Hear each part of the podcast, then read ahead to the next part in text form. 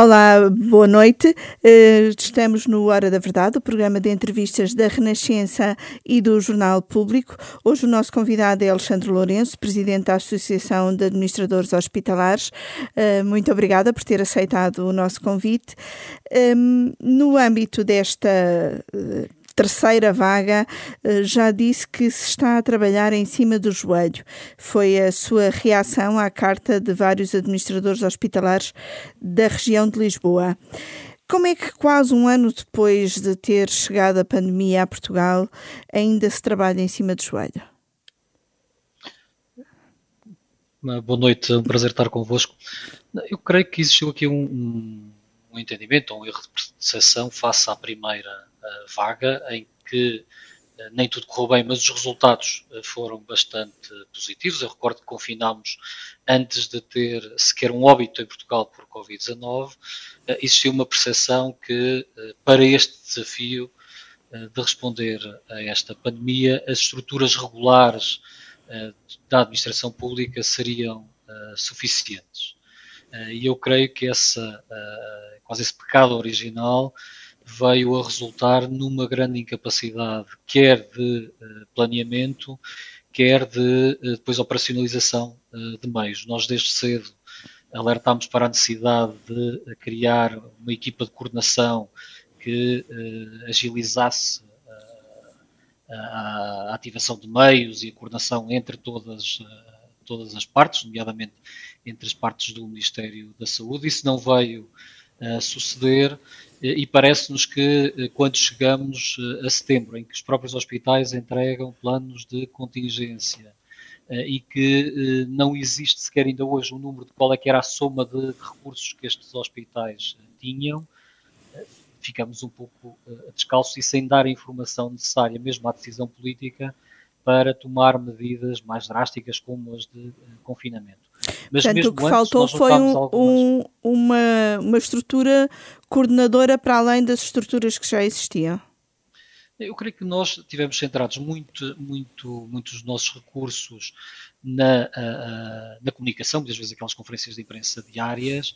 É evidente que tem que existir também uma comunicação política ao país, mas devia existir aqui um trabalho de back-office que devia ter sido uh, encetado, quer a nível de planeamento, quer operacionalização de meios, que libertasse até os membros do governo uh, e as equipas, particularmente do Ministério da Saúde, para essa comunicação, deixando que existissem estruturas no terreno que uh, conseguissem operacionalizar e gerir os meios da melhor forma. Repare que mesmo antes da. Nós chegamos a esta crise, no pré-Covid, e já sabíamos que as estruturas regulares não estavam a, a ser capazes de transformar o Serviço Nacional de Saúde, de gerir bem o Serviço Nacional Quando de Saúde. fala em estruturas regulares, só para quem eh, nos ouve perceber melhor, estamos a falar de administrações regionais e Direção-Geral de Saúde. Estamos a falar de, praticamente todos os organismos da administração direta e indireta do Ministério da Saúde.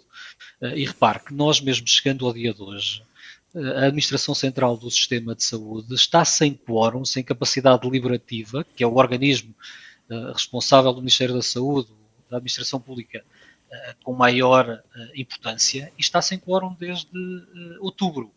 Ou seja, o seu Conselho Diretivo nem sequer consegue deliberar e nós estamos há quatro meses. Portanto, há aqui uma, uma, uma, desvalorização também da própria estrutura da administração pública, há uma centralização da, da decisão nos gabinetes ministeriais e quando nós devíamos ter tido era instrumentos ágeis que permitissem a coordenação de meios, quer a nível nacional, quer a nível uh, regional.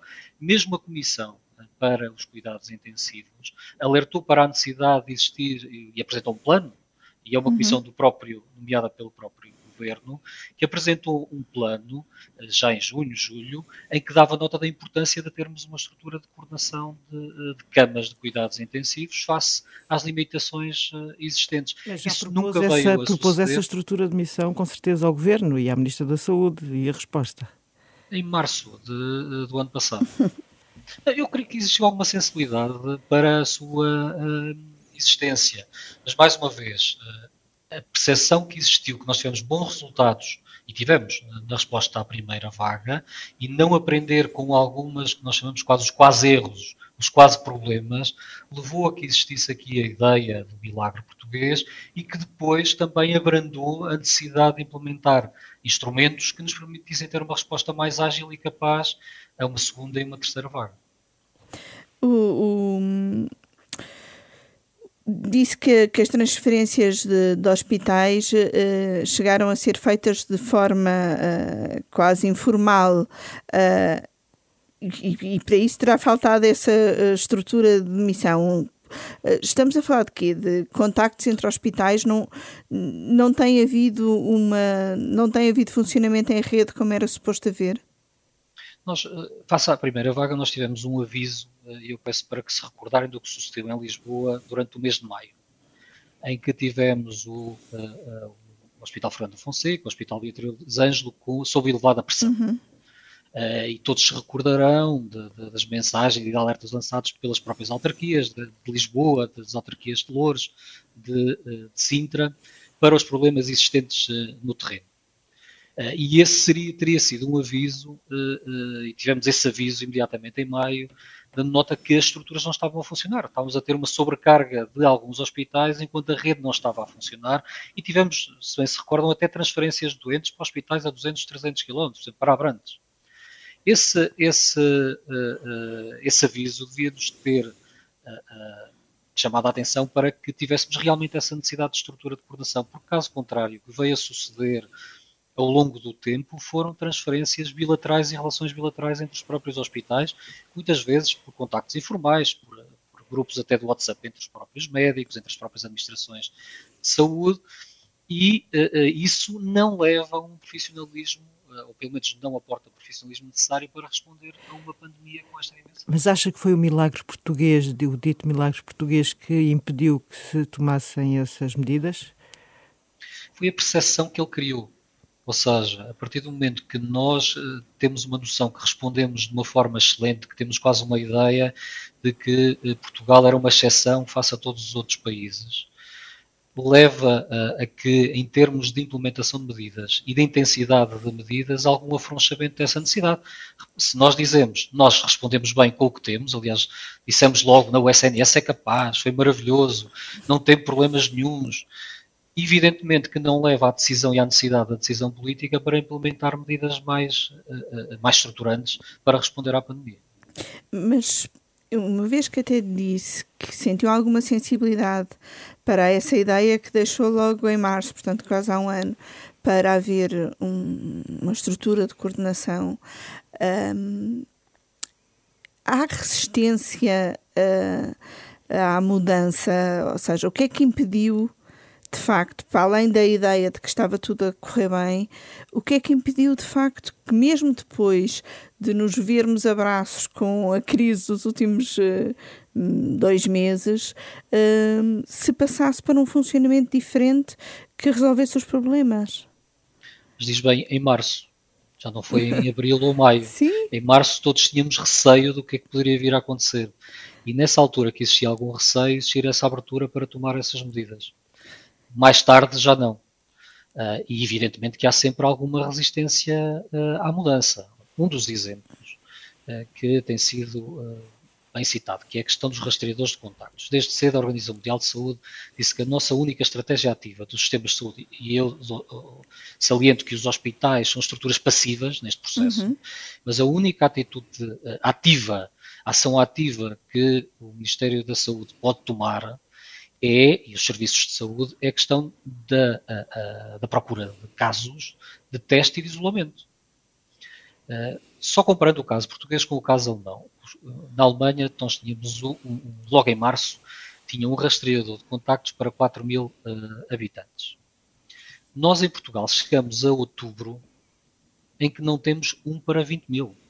Uhum não existiu. O que se tem que perguntar é o que, porque é que Portugal, e com recomendações claras do SCDC, da Organização Mundial de Saúde, para formar pessoas. E não estamos a falar de ter médicos especializados ou de formações que demorem nós, te, nós um temos ano. vários estamos a falar de formação de, 20, de 20, 20 horas. Estamos, estamos a falar de 20 horas de formação para ter rastreadores de contactos. E isso nunca veio a acontecer. Nós temos vários decretos de estado de emergência a, a determinar que podem ser requisitados vários profissionais para essa tarefa.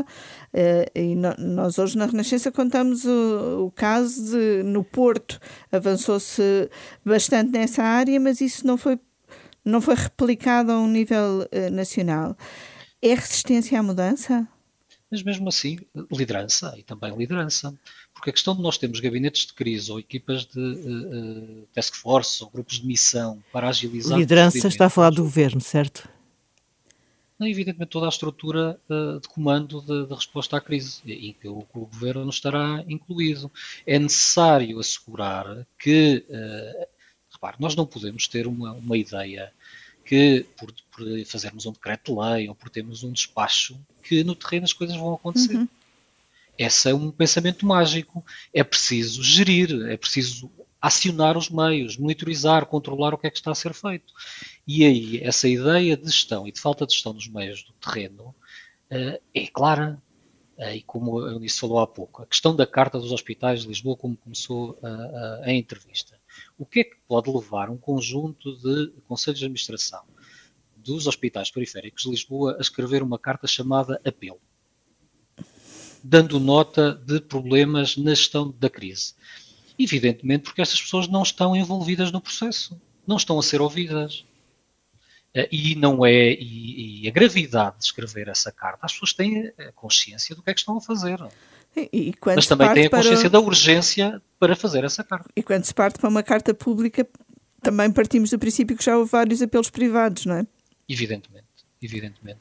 E é nesse aspecto que uh, nós temos um papel de uma ação governativa muito relevante, mas depois também temos que ter uma ação no terreno bastante eh, competente. Se nós compararmos, bem ou mal, para o plano de vacinação foi criada uma estrutura de coordenação do plano, uhum. chamada Task Force para a vacinação. Essa Task Force nunca existiu para a resposta à, à pandemia Covid, nunca existiu para o rastreio de contactos, nunca existiu para os doentes não Covid. Evidentemente, parece-me que aqui, apesar de tardiamente, quando foi criada esta, esta Task Force para, para a vacinação, e que deu pouco tempo até de planeamento, isso os resultados estão à vista, evidentemente faltou-nos ter essas estruturas de operacionalização de meios do terreno que libertasse os agentes uh, do governo para outras, para outras ações. Eu, eu, o, o, esforço que está a ser solicitado aos gabinetes ministeriais, neste momento, particularmente o da saúde, é imenso.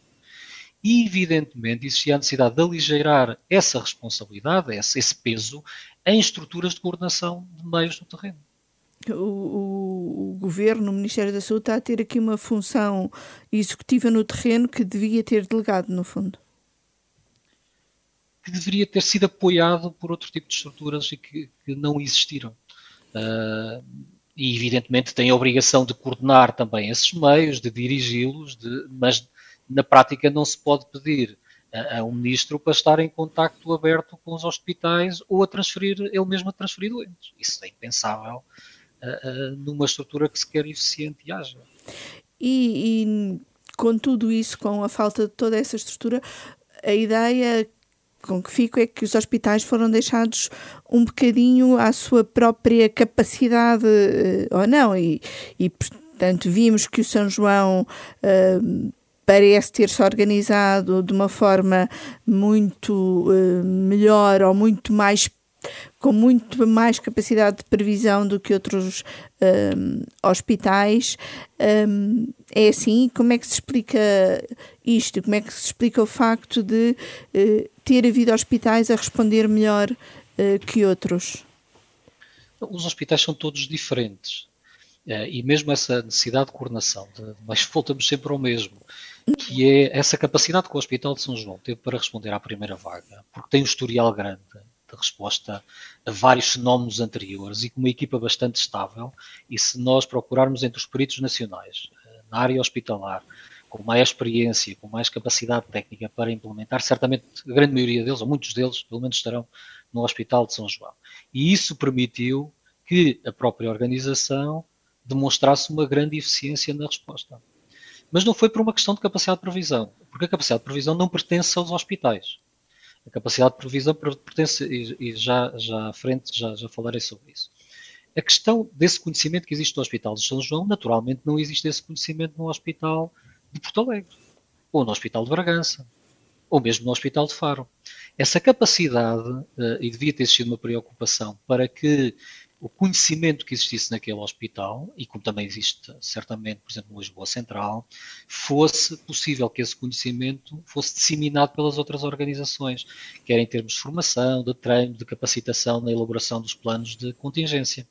Quando nós deixamos às estruturas individuais a preparação dos seus planos de contingência, para além das dificuldades técnicas eh, que têm, eu até vou mais longe, que mesmo esses planos de contingência mereceriam, porventura, uma revisão e um apoio técnico externo para a sua uh, implementação, mas mesmo quando deixamos a terminação, por exemplo, da capacidade dos hospitais per si, e os hospitais, repare, todos os hospitais apresentaram planos de contingência até o mês de, de setembro, esse, uh, esses planos de contingência devem também ter uma sequência que é uma interação dizendo aos uhum. hospitais, não, olha, o seu plano de contingência não está capaz, nós precisamos de mais recursos, precisamos de mais camas, ele está fraco porque não garante a formação de profissionais, não estão assegurados, por exemplo, especialistas, eh, enfermeiros especialistas na área de cuidados intensivos, como é que vocês vão montar o processo?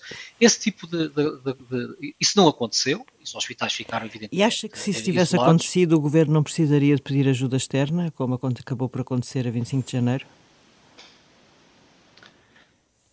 Eh, eu creio, o que creio é que nós, eh, na prática, a, a soma dos recursos dos, dos hospitais dir-nos-ia sempre qual é que é aquela barreira, aquela linha vermelha em que nós não podemos ultrapassar as infecções diárias. Porque as infecções diárias vão corresponder a internamentos. Isso nós sabemos, cerca de 7% das infecções diárias vão uh, corresponder a, a, internamentos por Covid e depois existe aqui uma percentagem que vai também necessitar, necessitar de camas de cuidados intensivos. A decisão de confinamento é uma decisão muito difícil de tomar que está relacionada até com efeitos sobre a economia e mesmo efeitos sobre a saúde individual e a saúde da população. Portanto, é uma decisão bastante complexa e que deve ser evitada. Mas essa capacidade de, do sistema, quer do, do setor público, quer do setor, uh, uh, por exemplo, do apoio dos militares, quer do setor social, do setor privado, essa capacidade devia ser a nossa linha vermelha para dizermos, olha, não aguentamos mais que X infecções dia. Repare que ainda... Mas nem sequer sabíamos exatamente qual é a capacidade. E continuamos sem saber. Continuamos sem saber. O que nós sabemos, por exemplo, ontem, na reunião do Informe, foi dizer que nós não podemos suportar mais de 2 mil infecções diárias. Mas essa, é, é, é, essa questão das 2 mil infecções diárias nós já tínhamos ultrapassado há muito tempo. Portanto, esse limite das infecções é a decisão para confinar. Mas, mais uma vez, volto ao ponto essencial.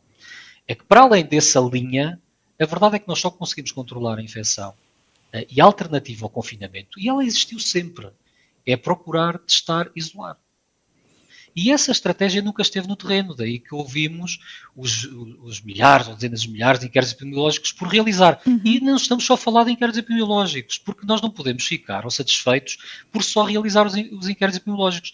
Nós ficaríamos satisfeitos se tivéssemos contactos diários com essas pessoas, porque é isso que a regra diz assegurar que essas pessoas são isoladas, que essas pessoas não entram em contato com outras, que têm todos os meios para se manter em casa, que têm capacidade para fazer teste. Não pedir a uma pessoa, olha, vá fazer o teste, só temos vaga daqui a uma semana. Não, realizar o teste praticamente ou num tempo uh, útil adequado. Essa estratégia nunca esteve uh, no terreno e essa estratégia era essencial para além de sabermos qual é que é o limite das infecções diárias que nós uh, conseguimos suportar. E esse número ainda não existe e esse número nas reuniões para a decisão política, para a tomada de decisão política, é sempre, é, era, era essencial. E também houve algum atraso ou mesmo resistência no envolvimento do setor privado e do setor social? A nível dos hospitais sempre existiram contactos bilaterais. Nós desde cedo tivemos relacionamento com o setor privado, uh, por exemplo, a, transferir uh, doentes uh, não Covid, tivemos até para cuidados intensivos para, para hospitais, para alguns hospitais privados mesmo para a utilização de blocos operatórios de hospitais privados uh, ou do setor social, em que as equipas dos hospitais acabaram também por estavam ociosas e não tinham possibilidade de operar nas suas instituições, operar e, e, e resolver as suas listas de doentes nestas instituições privadas. Uh, e mesmo o caso que nós tivemos uh, de pressão e da segunda vaga no, Tâmega, no, no, hospital, no centro hospitalar Tâmega Sousa e Penafiel, existiu imediatamente a libertação, e quando se reparou em um hospital com cerca de pouco mais de quatro centenas de camas, que teve 250 doentes internados, imediatamente acionou mecanismos bilaterais para, com uh, instituições para acolher uh, os seus uh, doentes. O que existiu sempre foi alguma dificuldade. Não sei se recordam da expressão de porque é que nos estão a empurrar, uhum. para agora falarmos uma, uma expressão andamos ombro a ombro, não é? Que, que, entre o setor público e o setor privado. Mas essa, essa resistência, é, essa resistência, essa resistência em uh, ativar. E volto um pouco atrás. É que aquele limite, aquela linha vermelha, de capacidade de meios devia ter sempre considerada com esses recursos. Depois até podia ser a decisão política se os vamos ativar ou não, mas essa negociação e essa preparação e até a progressão e, a progressão ou a ativação progressiva desses meios face à evolução da pandemia devia ter estado sempre em cima da mesa para que evitássemos eh, situações de precipitação de necessidade em que, evidentemente, o setor privado, o setor social não estão ociosos à espera que o setor público transfira doentes. Eles também têm que preparar os seus meios, as suas equipas, para receber doentes do setor público. E tentando aqui passar para um outro lado, o que é que correu bem? Correu bem uh, a dedicação dos profissionais uh, a, esta, a esta resposta. Eu creio que foi foi uh, exemplar e continua a ser exemplar. Nós vimos períodos muito conturbados do ponto de vista laboral do pré-Covid, e é, é, é, é para quem lida diariamente com profissionais de saúde, é realmente muito reconfortante ver esta dedicação dos profissionais com dificuldades várias, com uh, condições de trabalho uh, que deixam muito a desejar, condições de trabalho no limite continuam a dar o seu melhor.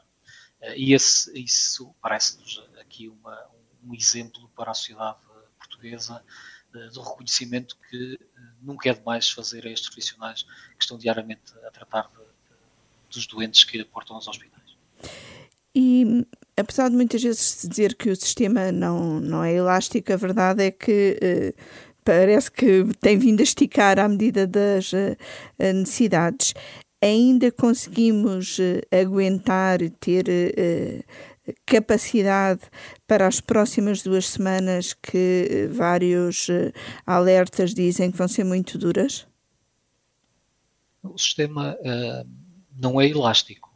Uh, o sistema é como nós falamos às vezes o cobertor, é? puxamos de um lado uhum. e destapamos do outro. Uh, e nós nos podemos esquecer, e tem que existir sensibilidade, eu tenho feito apelos sobre esta matéria, tem que existir alguma sensibilidade para o que está a acontecer face aos doentes não Covid. Uh, e, evidentemente, nós redirecionamos os meios porque a emergência são os doentes Covid. Mas uh, nós, desde, uh, desde o primeiro confinamento, mantemos uma quebra de acesso a cuidados de saúde em Portugal que vai ter repercussões ou se já não está a ter repercussões, mas que vai ter repercussões certamente a médio e longo prazo. Já tivemos o janeiro com mais mortes desde 1918, que é uma, enfim, um número impressionante. E isto não é certamente explicado pelo Covid. Isto temos observado desde o primeiro momento. Nós temos quatro estudos em abril a falar da mortalidade excessiva uh, em Portugal. Em maio tivemos também uma mortalidade excessiva que foi um alerta. Existiu uma, uma resposta que me parece até um pouco leviana, que foi dizer que era o calor que as pessoas tinham. Em maio, e uh, quando nós sempre apelámos para nós temos que estudar estas causas de morte, porque é que as pessoas estão a, estão, estão a morrer? Nós estamos a dizer, e a resposta foi: não, estamos a analisar os inquéritos, os, os óbitos, os certidões de óbito de 2019. Não, a urgência era ali. E nós estamos a falar da análise de todas as mortes, estamos a falar da amostragem para perceber porque é que as pessoas estão a morrer. Essa análise é urgente ser feita, porque só essa análise pode nos permitir estabelecer prioridades. Ninguém pode ser ingênuo o suficiente de acreditar que a resposta à Covid-19 não ia ter impacto nas outras doenças. Teria sempre. E, e tá Agora ter... nós podemos mitigar, nós podemos mitigar esses efeitos se percebermos o que é que está a acontecer, porque é que estas pessoas estão, estão a morrer. Pode ser por falta de acesso a cuidados de saúde, pode ser por isolamento, pessoas estão sozinhas, muitas delas, as pessoas idosas estão sozinhas, sem contacto com familiares, sem, muitas vezes sem vontade de viver. Nós temos que perceber porque é que as pessoas estão a morrer de uma forma um, um, exagerada, para estabelecer prioridades. Nós temos. Eh, um dos temos dados é, é, é, enorme quebra de recurso às urgências que podemos chamar, chamar, normais, não é? As doenças, as urgências mas temos, regulares. Nós temos quebras, mas nós temos quebras daqueles episódios que consideramos não urgentes e dos urgentes. Uh, e aí a campanha de comunicação que devia ter existido sempre, para alertar para as pessoas não adiarem a ida ao médico, às urgências, quando, se, quando existia necessidade, devia ter sido feita de uma forma estratificada uh, para públicos-alvo. Nós não podemos ter comunicação ou achar que fazer conferências de imprensa vai atingir uh, toda a nossa população. Os adolescentes não veem televisão, não, não, não têm atenção ao que a doutora Graça Freitas diz, ou a doutora Marta Temido o, o, muitos jovens adultos têm que ter comunicações próprias. Nós sabemos isso de comunicação de saúde, temos que estratificar a mensagem. E essa mensagem tem teria que ser sempre estratificada. Mas deixe-me voltar à questão dos doentes uh, uh, não, COVID, não, não só esta, desta necessidade de, não, de, de, de, procurar ajuda quando é possível, de ter confiança nos serviços de, saúde, mas na gravidade o que se está a passar em relação, por exemplo, aos rastreios. Nós temos mais, a novembro, tínhamos mais 120 mil mulheres que não tinham cumprido o rastreio do cancro da mama. Ou mais também mais de 100 mil mulheres que não tinham cumprido o rastreio uh, uh, do colo do útero, ou mais de 80 mil portugueses que não tinham feito o rastreio do cancro do colo reto, quando comparamos com os, com os anos anteriores, e que já temos indicadores muito baixos nestas áreas, e não satisfatórios. Nós temos mais de 10 milhões de contactos presenciais nos cuidados de saúde primários que não foram realizados. E, e, a verdade é que nós temos hospitais se é por falta de capacidade ou por uh, receio das pessoas recorrerem aos serviços de saúde? Temos ambos, mas o que nós não podemos ter, e nos hospitais nós temos quebra para algumas especialidades de referenciação dos cuidados de saúde primários, na ordem dos 50% na ordem dos 50%. E quando nós temos este tipo de, uh, de, situações, nós temos que perceber o que é que está acontecendo nos cuidados primários. Porque uh, vários são os relatos que se telefona para um centro de saúde e não se consegue sequer que atenda o nosso telefone. E vamos bater à porta e a porta está fechada. Nós temos que encontrar soluções e percebemos que estas pessoas que trabalham nos cuidados primários, os médicos, os enfermeiros, estão sobrecarregados com um conjunto de tarefas administrativas que podiam ser libertados para uh, outros profissionais com menos qualificações, dando espaço para que eles se dediquem realmente aos doentes, e particularmente aos doentes crónicos. No que eu estava a falar há pouco, do estabelecimento de prioridades, nós temos que ser capazes de perceber porque é que, qual é que é este aumento de morbilidade e de mortalidade que está a acontecer em Portugal para além da Covid, para que estas pessoas se centrem claramente no que é essencial. E, evidentemente, por exemplo, o caso do doente diabético. O caso do doente diabético deve ter uma observação regular aos pés, porque caso contrário vai ter uma evolução a, a, a, Sim, que é muito perigoso. Membro, de uma amputação. Se nós não temos visitas, uh, e não estamos a falar de telefonemas, nós temos que olhar, a visualizar, a pessoa tem que uhum. estar à nossa frente. Se isso acontece, nós estamos a perder oportunidades de, de terapêuticas e de ação precoce. E é isso que nós temos que chamar este alerta e criar mecanismos de quase de vias verdes, para que estes doentes consigam ter acesso a cuidados de saúde. Mesmo no caso dos rastreios, nós hoje temos instrumentos ágeis de emissão até de credenciais eletrónicas para os telemóveis, por SMS, apelando para que vão realizar, por exemplo, a mamografia. Se a mamografia der algum sinal de, de, de, de, alteração, imediatamente agilizar o agendamento de uma consulta no hospital. Este tipo de. Nós temos que encontrar mecanismos que realmente consigam dar resposta numa situação muito, muito problemática, que é esta resposta à Covid, mas nós temos que criar essas vias verdes para estes doentes crónicos, porque caso contrário, nós vamos ter problemas, e já estamos a ter problemas sérios na, na, na saúde da população, e vamos regredir anos em termos de indicadores de saúde. Uh, mas uma das coisas, uh, estava a falar até das credenciais eletrónicas e tudo isso, mas uma das coisas que se verifica é um assunto que ainda vamos pôr hoje em antena, é que, eh, mesmo nos hospitais privados, está a haver uma diminuição de, eh, de recursos das pessoas, seja às urgências, seja inclusive um, ehm, aos exames. E uh, um dos dados que temos é que, mesmo dos exames passados pelo SNS, só têm sido feitos um terço daqueles que podem ser feitos, por exemplo, no grupo Lusíadas. Ou seja, há aqui, para além de falta de capacidade, falta de referenciação, há um, um, aquilo que parece ser um receio generalizado das pessoas de, de acorrerem aos, aos serviços de saúde. Isso também se combate como? Com comunicação? Combate-se combate com comunicação e para além daquela comunicação estratificada que eu estava a falar há pouco, de, de termos realmente uma estratégia também de combate a, a, a, anulo esta expressão de, combate que não é feliz, mas de termos uma capacidade de resposta à não Covid. Porque nós tivemos, pelo menos do final de abril até o final de setembro, confiança na população suficiente para as pessoas irem irem à praia. Uhum. O que nós não tivemos foi uma aceleração, um aumento da capacidade do sistema para responder uh, a estes doentes. Quer no setor público, em que os incentivos, por exemplo, para cirurgias apareceram a 17 de julho, em pleno verão, ou da, da, decisão de não envolver o setor social ou o setor privado durante este período. Nós tivemos ali, dissemos por várias vezes, uma janela de oportunidade que não foi utilizada que podia ter mitigado pelo menos os efeitos da primeira onda. E isso não aconteceu. Os efeitos nos não é. Nos não Covid. É, e isso não aconteceu. E como é que é ah, possível uh, agora recuperar sistema... os milhares de consultas e cirurgias perdidas em atraso? Não, ponto, nós temos, temos ter consciência que muito do que nós podemos ter feito já não é recuperável. Não é recuperável e tem efeitos que não são alteráveis sobre a saúde individual de muitos portugueses, de milhares de portugueses. Uh, agora, o que nós temos que fazer, e que neste, já estamos numa fase agora de platô, de alívio, e de começarmos a ver alguma luz ao fundo desta terceira desta terceira uh, vaga, é preciso planear uma resposta enquanto estamos nesta fase, que evidentemente neste momento as pessoas têm receio de sair de casa, nós mandamos estar confinados. Evidentemente as pessoas não vão fazer um exame que não é urgente, porque grande parte destes exames são exames de rotina que se pode, que geralmente as pessoas até têm a consciência que podem esperar meses. Uh, neste, neste momento, nós temos é que planear o pós-terceira vaga e uh, envolvendo todos os atores para essa resposta e depois ter os meios no terreno para controlar uma potencial quarta ou quinta vaga, que é, e volto a frisar, a questão do rastreio ativo de contactos. Porque eh, como é que se vai compatibilizar eh, a organização da saúde e dos hospitais nos próximos tempos com essa compatibilização entre o estar preparado para uma eventual quarta vaga e a tentativa de recuperação do trabalho com os doentes não Covid?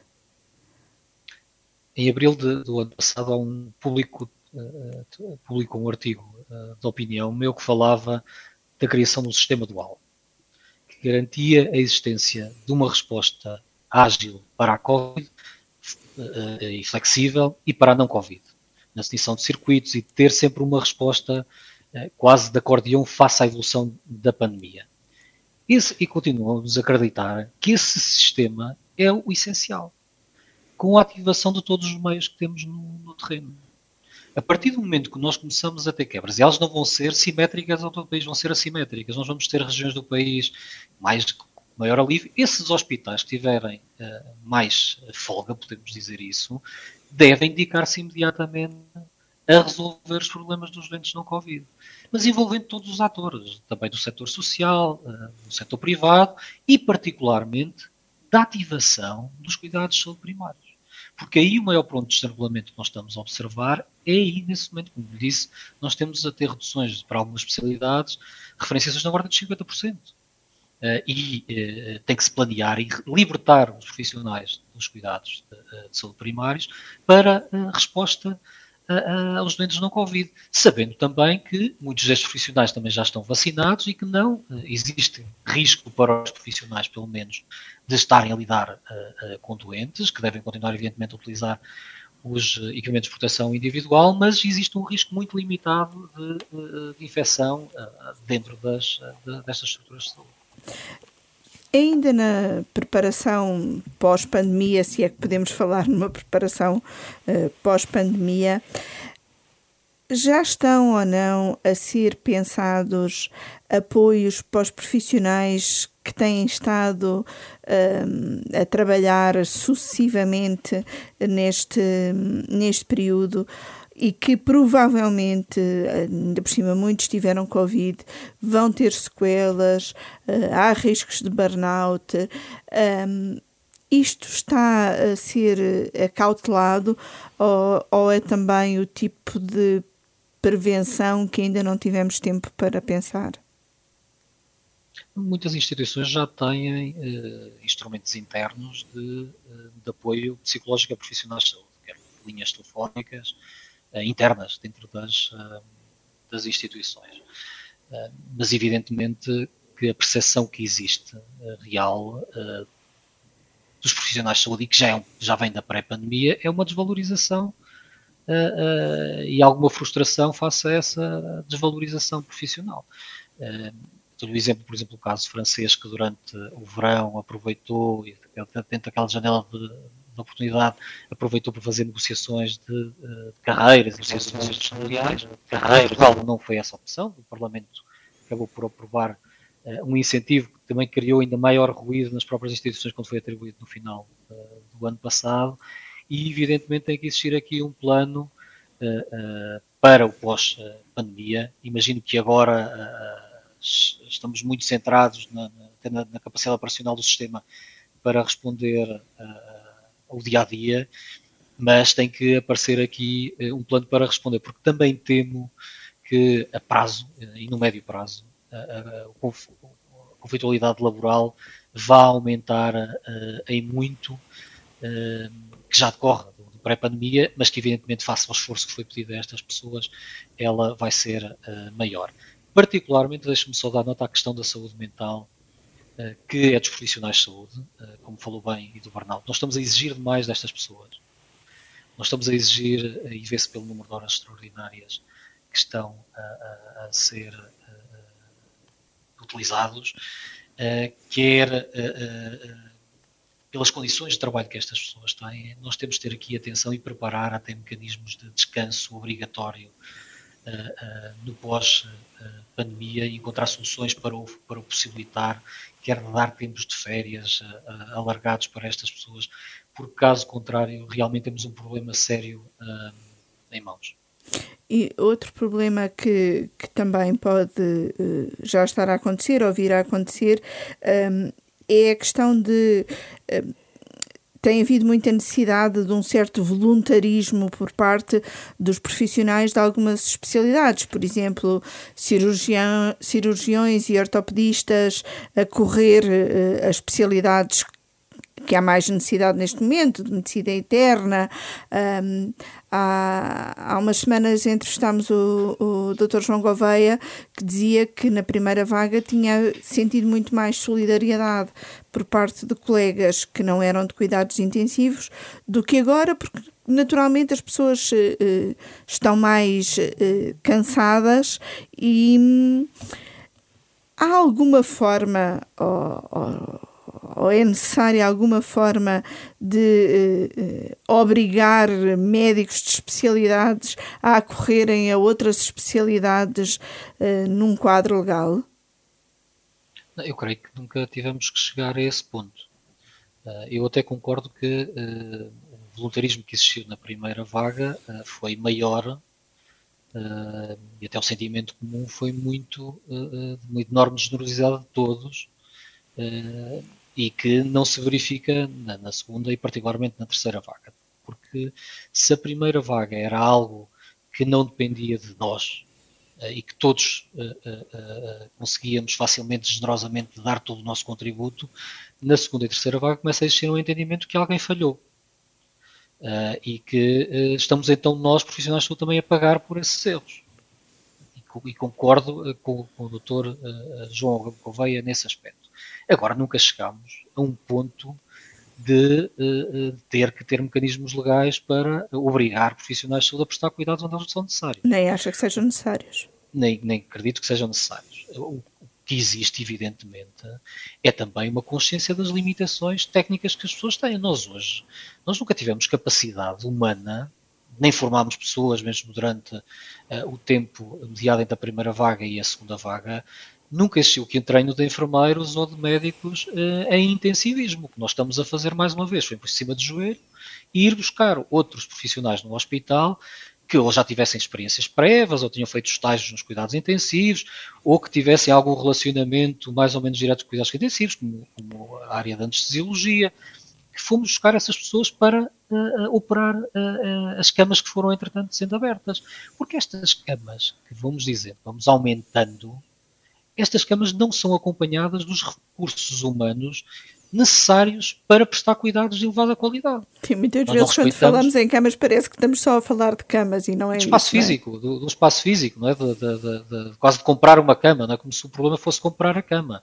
A questão não é essa, a questão é ter profissionais preparados e garantirmos os rácios de segurança necessários e nós estamos longe de os garantir e ter os profissionais com a formação adequada a, a, operar nessas camas. O que foi encontrado foram soluções uh, alternativas, que é ter tutoria de uh, intensivistas e com outros profissionais que ficam na dependência da, da sua coordenação. E, evidentemente, achamos que, que, que, a resposta dentro do contexto é satisfatória, mas não é dentro deste contexto de, de uma situação de praticamente calamidade. Agora, ela não é todo um, desejável. E temos que ter a consciência que estamos preparou. a trabalhar no limite. E não se preparou e foi feito em cima do joelho, como aliás disse. Nesse aspecto, eh, eu volto um bocadinho atrás. Eh, a capacidade do sistema devia ter sido terminada, ela não foi terminada. Se nós queríamos mais capacidade, tínhamos de treinar pessoas, formar pessoas, ter infraestrutura.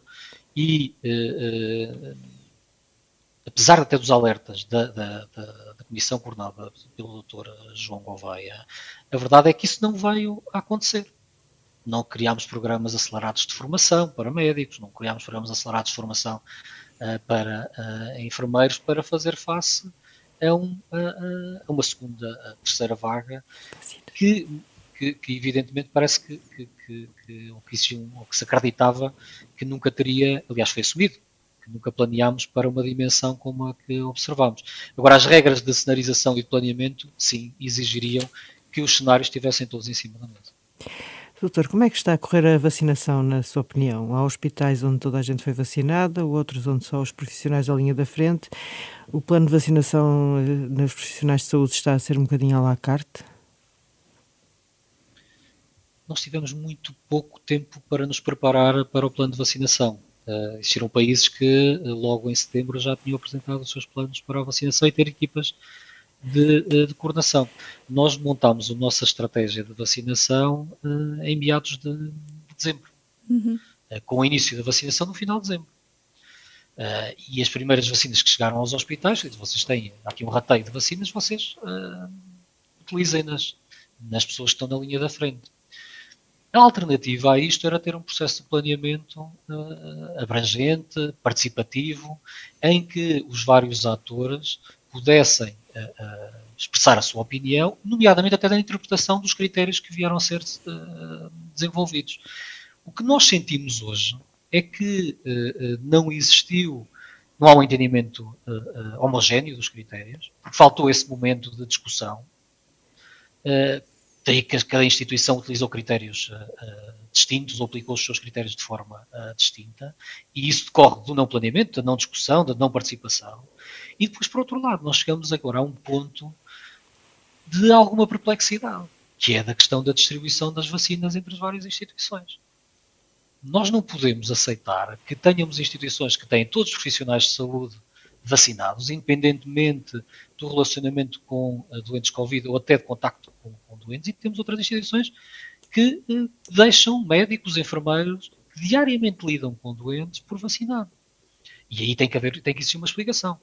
É porque é que nós temos hospitais uh, quase a, a, a, quilómetros, dezenas de quilómetros um do outro, em que, em que, uns têm vacinas e outros não têm. Mas quem são esses hospitais que não deixam médicos a linha da frente por vacinar? Quais são, perdão? Eh, eu tenho essa informação pela comunicação social uhum. e o que nós temos é o Hospital Beatriz Anjos, por exemplo, em comparação com o Hospital de, de Santa Maria. Santa Maria, em que a administração do Beatriz Ângelo, inclusive, está vacinada e o de Santa Maria não, não é? Não, exatamente. A questão é, é, é eu já escrevi um artigo eh, de opinião sobre esta matéria, é que a nós, administradores hospitalares, gestores públicos, uh, dirigentes da administração pública, compete-nos, ponto um, aplicar as regras. Nós podemos discordar delas e temos espaço para discordar delas. Mas aqui houve espaço uh, para a interpretação, não foi? Eu acredito é que, se evidentemente se foram dadas as vacinas àquela instituição e se não foram, uh, uh, e, parece que de boa fé, acabaram por vacinar todas as pessoas. Porque tinham aquele espaço de vacinas. O hospital não é obrigado a perceber se os outros hospitais estão vacinados ou não, quantas vacinas é que têm.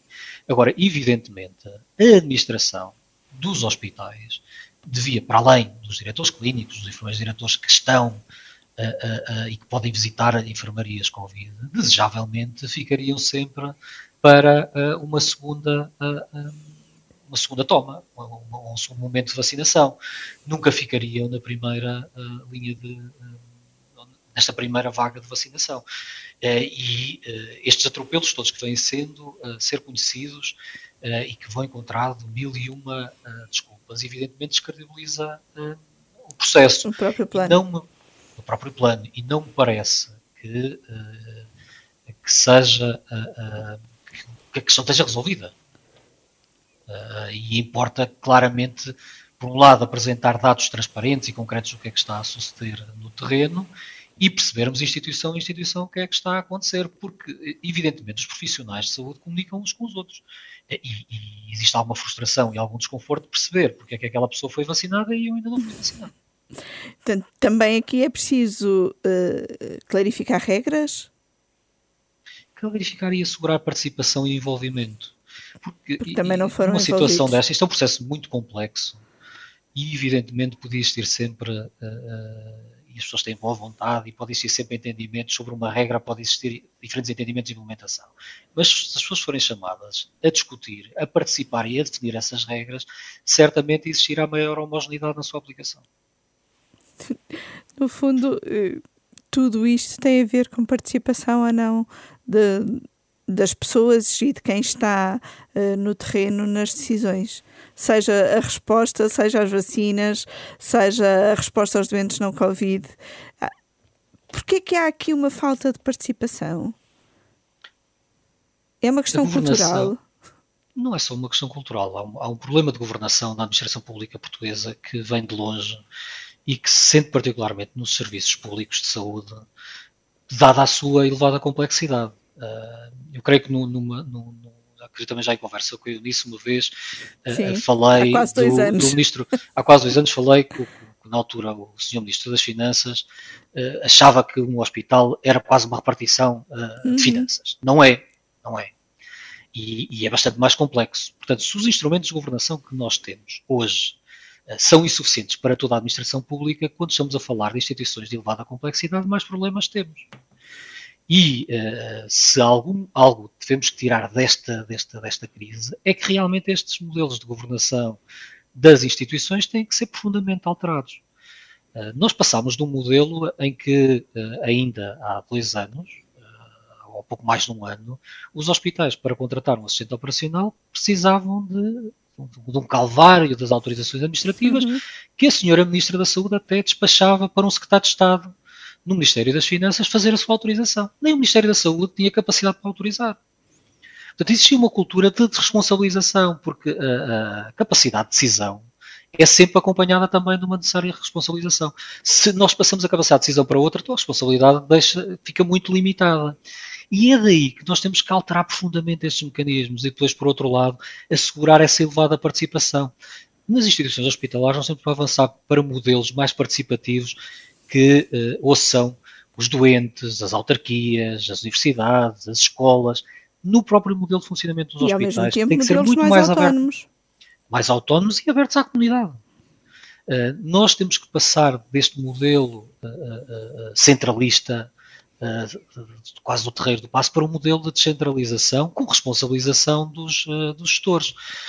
E essa responsabilização dos gestores tem que ser acompanhada desse, da profissionalização da gestão. Nós não podemos continuar a ter, mesmo em período de pandemia aconteceu, nomear pessoas só pela, pela sua filiação partidária. Nas organizações de saúde, nós temos que ter pessoas profissionais capazes de reconhecido mérito, com experiência profissional eh, garantida, aliás, como decorre da lei, e não estarmos sempre a utilizar estas uh, organizações muitas vezes para que sejam ocupadas por uh, elementos dos, das organizações partidárias. E, e isso leva-nos a realmente ter um modelo de governação da administração pública sentado, centrado na profissionalização, na participação ativa da sociedade na sua gestão e que, evidentemente, é necessário quase um, um shift cultural também na própria, no próprio Ministério das Finanças e, e na estrutura central do, da administração pública portuguesa. Oh, Soutor, eh, pelo que nos tem dito, e aliás há bocado invocou a palavra autoridade e falta de autoridade para, para implementar alguns destes procedimentos que defende, como, suponho que avalia mal a prestação da Ministra ao longo de toda a crise e também a do Primeiro-Ministro. A ação do governo numa situação destas é de elevada complexidade Uh, ninguém gostaria de estar nos pés do Sr. Primeiro-Ministro da, da, da Sra. Ministra da Saúde. Uh, e imagino que não tenham, uh, que não tenham certamente uma vida minimamente fácil. Estamos a falar de decisões que têm impactos na vida de, de um país de uma forma dramática e que estão sob elevada pressão permanentemente. O que nós acreditamos, eu acredito piamente, é que a decisão uh, política podia ter sido apoiada por uma decisão técnica e operacional da melhor forma, libertando o governo para a ação governativa, mas a operacionalização dos meios para estruturas técnicas capazes e competentes. E isso não, uh, uh, não veio a acontecer. E, e se perguntar se é um erro de percepção do governo, é um erro de percepção do governo não ter montado essas estruturas para responder à crise. Aliás, como veio a reconhecer, eu creio que parece que aqui a criação da Task Force para a vacinação, apesar de tardia, é um reconhecimento uh, de que uh, não existia capacidade operacional das estruturas comuns para montar um processo tão complexo como a vacinação. E se ele é complexo, imagine o que é que é responder a, a mais de 6 mil doentes internados por Covid, num sistema que já tinha muitas deficiências no pré-Covid. Muito obrigada, Dr. Alexandre Lourenço. Foi um gosto uh, estar aqui consigo, ainda que há, à que há distância. Muito obrigada, doutor. O Hora da Verdade volta para a semana com outro convidado. E pronto, já nós estamos a gravar.